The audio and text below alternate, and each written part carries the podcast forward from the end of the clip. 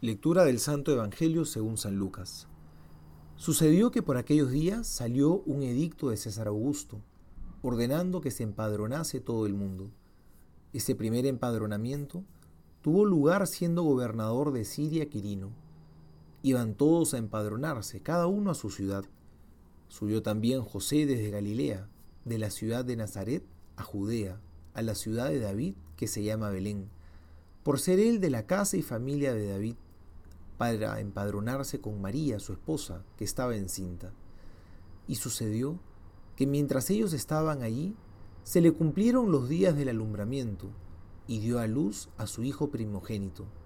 Lo envolvió en pañales y lo acostó en un pesebre, porque no tenían sitio en el alojamiento.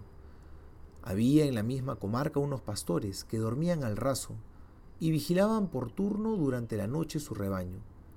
Se les presentó el ángel del Señor, y la gloria del Señor los envolvió en su luz, y se llenaron de temor.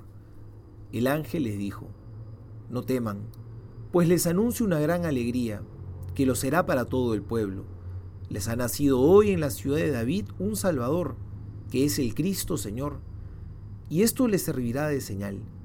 Encontrarán un niño envuelto en pañales y acostado en un pesebre.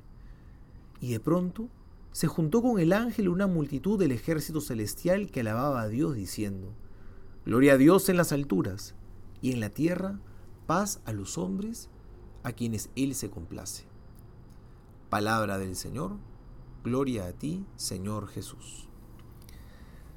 En el Antiguo Testamento Dios habló de muchas maneras a los hombres, a través de profetas, de acontecimientos extraordinarios, incluso habló a través de sueños. Sin embargo, este Evangelio nos revela una gran novedad que cambió la historia radicalmente. Dios mismo, el Hijo, la palabra eterna, se hizo carne y puso su morada entre nosotros. Dios ya no quiso hablarnos a través de intermediarios, sino que Él mismo se hizo carne, uno de los nuestros, y vino a hablarnos directamente, a abrirnos su corazón, a mostrarnos quién es Él, para ser verdaderamente amigos nuestros. Eso es lo que celebramos en Navidad. No solo recordamos un año más del nacimiento de Jesús, sino que celebramos que Dios se quiso hacer hombre y habitó entre nosotros.